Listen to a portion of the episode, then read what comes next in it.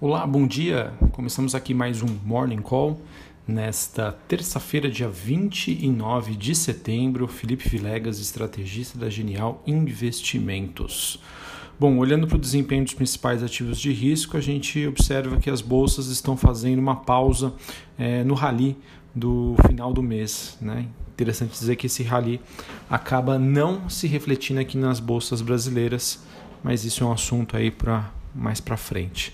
Bom, olhando então para o desempenho dos ativos lá fora, né, a, gente, a gente observa então esse movimento de pausa, com os investidores avaliando uma proposta de estímulo fiscal reduzida nos Estados Unidos, em meio também à, à questão aí que envolve uh, os números sobre a pandemia da Covid-19. O mercado também nesse uh, acaba operando nesse compasso de espera, aguardando o primeiro debate entre Trump e Joe Biden.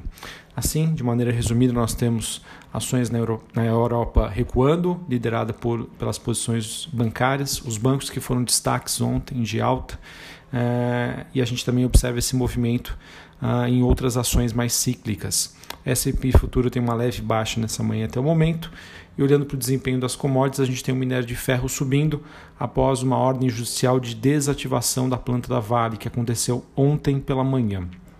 Metais avançam em Londres e o petróleo recua, mas mesmo assim se sustenta no patamar dos 40 dólares o barril. É, vejo então que nós não temos um dia claro, uma, uma, uma direção definida. As ações operando sim com um leve viés baixista, mas mostram que realmente os investidores estão nesse compasso de espera. É, tem uma matéria também interessante da Bloomberg, da Bloomberg mostrando que o transporte de commodities está se aquecendo na China, apesar da Covid-19, e também uh, isso acaba acontecendo depois do aumento de gastos significativos que a China está fazendo na parte de infraestrutura. Então, na minha opinião, isso acaba sendo trazendo um fundamento bastante positivo para Vale e siderúrgicas. É, olhando para a agenda do dia, é, em relação aos dados nos Estados Unidos, nós temos às 9h30 da manhã estoques no atacado e às 11 horas da manhã dados é, de confiança do consumidor. Aqui no Brasil, às 8 horas, dados do IGPM, né, dados de inflação calculado pela FGV, esse, esse número que tem um forte impacto da, da alta do dólar, né, dos preços no atacado. Às 9 horas da manhã temos os dados de preços ao produtor, dados da manufatura, e às 2 horas da tarde, resultado primário do governo central.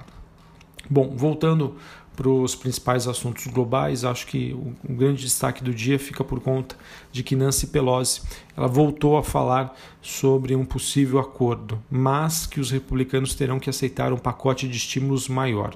Ou seja, né, casos, caso republicanos e democratas não se entendam, os democratas vão enviar de qualquer jeito um pacote de 2,2 trilhões de dólares, que inclui 1.200 dólares de pagamentos para indivíduos, nova ajuda para companhias aéreas, restaurantes e pequenas empresas. Acontece que esse valor ainda é superior ao montante de 1,5 trilhões de dólares, que, de acordo com o noticiário, seria o máximo que a Casa Branca sinalizou que poderia apoiar. Tá? Assim, os investidores então analisam e acompanham todas as repercussões desse pacote e também aguardando aí o primeiro debate presidencial desta terça-feira, né, onde o candidato democrata à presidência Joe Biden pode enfrentar duras questões sobre como abordaria a China se vencer em novembro. Ah, é interessante né, essa questão sobre os debates né, nos Estados Unidos tem essa questão do Joe Biden.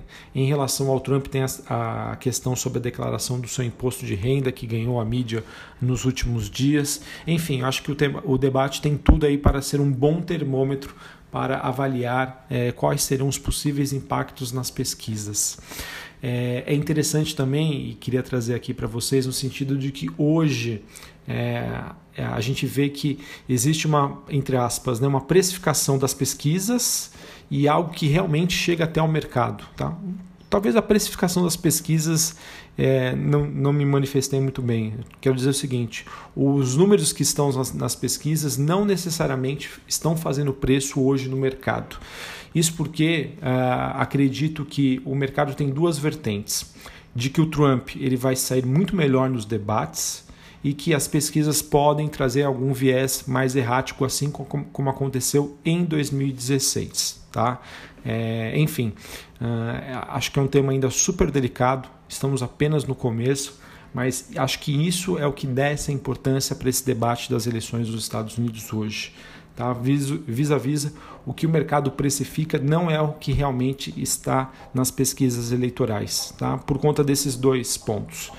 Expectativa de que Trump vá muito melhor nos debates. Então, se né, Donald Trump não for tão bem nos debates, Joe Biden realmente conseguir ganhar corpo, conseguir né, é, fazer um bom discurso, acredito que isso começa a ser precificado de uma maneira diferente pelos investidores. Ah, bom, também queria trazer aqui para vocês que é, tivemos uma pesquisa que foi divulgada é, por um estrategista global de ações, ele que publicou um, relatório né, é sobre uh, em que ele argumenta que não existe uma segunda onda de Covid-19. Tá? É, dentro dos argumentos, né, ele fala que Uh, apesar né, dessa, dessa segunda onda de contaminações, na verdade, né, os totais de, o, o, total de casos globais já teria atingido uma estabilidade. Ele também fala que é importante notar que os números de novos casos na Índia, né, que era um país que estava é, com situações bastante ruins, está, está, mostrando uma tendência de baixa aí nos últimos 10 dias. Ele mostra também que na Europa, Itália e Alemanha tem já a pandemia sob controle, com o número de casos significativamente abaixo aí do pico que aconteceu aí no, nos últimos meses. Tá? Então ele mostra que é, apesar né, do, do mercado ainda receoso né, com esse número crescente, isso quando a gente coloca no número global né, e com países que estavam em situações muito ruins, isso acaba se dissipando. Tá? Então vamos acompanhar. Eu também acredito bastante nisso, eu acredito que os avanços da, da medicina, dos protocolos médicos, a proximidade de uma vacina, faz com que é, o mercado utilize esse termo, né, utilize, digamos, né, essa questão da Covid-19 apenas como uma justificativa frente à falta de novidades e não necessariamente que isso esteja impactando. Tá? Nós sabemos sim do problema que isso tem causado ainda, a, essa doença é muito grave, mas ao mesmo tempo a gente não pode comparar a situação que nós temos hoje com a situação que nós tínhamos é, no início da pandemia. Ah, bom, é, falando agora sobre Brasil, é, queria comentar aqui que é, tivemos aí um, digamos, um pronunciamento ontem bastante desastroso, tá? E que acabaram gerando aí muitas reações negativas no mercado sobre o novo programa, né? Que deve substituir, espero que não, né? O Bolsa Família. É, mas o que foi mais questionado foram as fontes de financiamento, né? Desse novo programa que seria a renda cidadã. É, digamos que a, após né, negociações com líderes partidários, o governo anunciou né, essa proposta desse novo programa social que substitui o Bolsa Família, como já disse, né, batizado de Renda Cidadã. É, e para bancar a assistência ampliada, o projeto prevê que serão usados recursos de precatórios e do Fundo para a Educação, Fundeb. É, e isso foi muito mal recebido pelo mercado. É, não que isso seja, tá? mas é, o mercado trouxe do passado a questão das pedaladas fiscais, tá? que isso é, foi um artifício utilizado para burlar o teto dos gastos.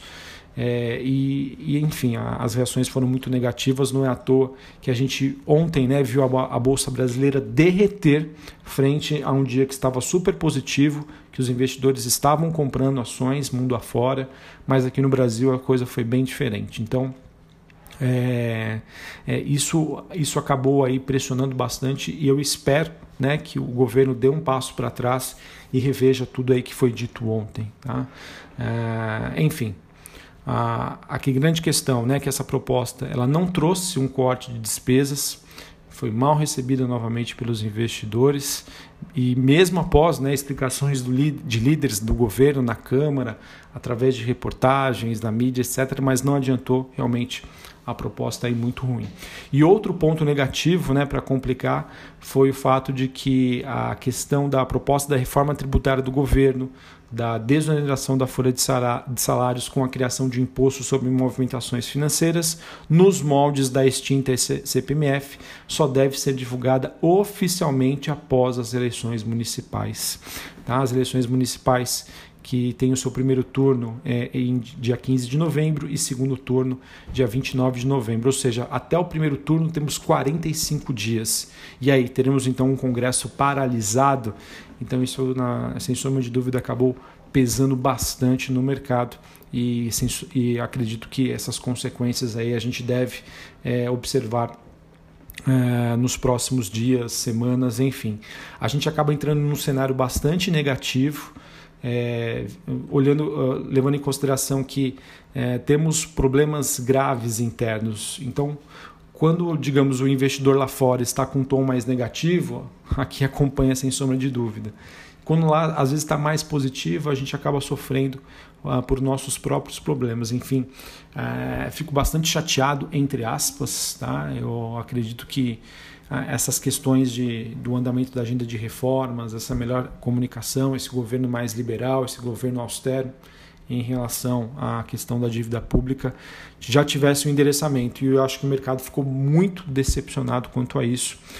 Enfim, né? É, vamos acompanhar.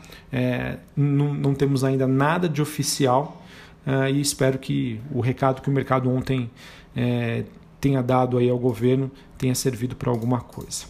Bom, para a gente finalizar aqui a, a parte é, sobre o noticiário corporativo, nós tivemos a SUSEP divulgando os dados de seguros, tá?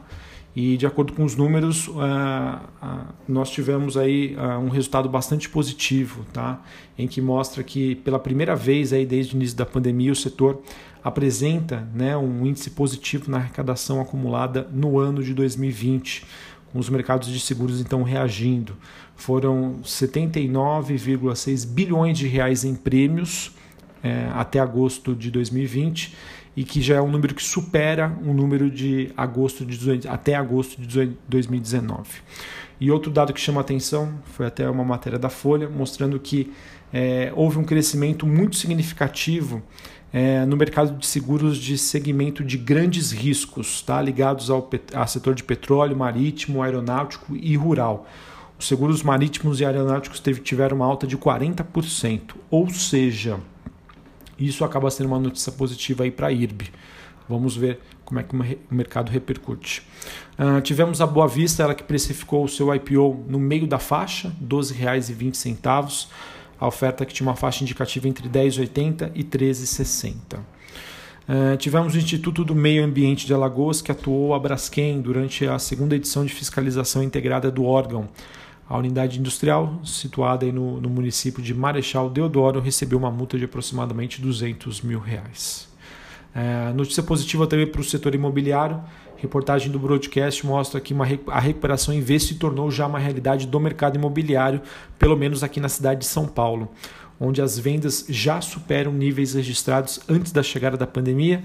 Em agosto foram vendidos 6.350 apartamentos novos, uma alta de 46,3% a mais do que no mês de julho deste ano e 35% acima do mês de agosto do ano passado. É, celebrou um memorando de entendimentos envolvendo a aquisição de 100% das ações das entidades Filosanitas Saúde, Casa de Saúde e Maternidade Santa Filomena. É, por 45 milhões de reais, parte do plano estratégico da companhia de crescimento inorgânico.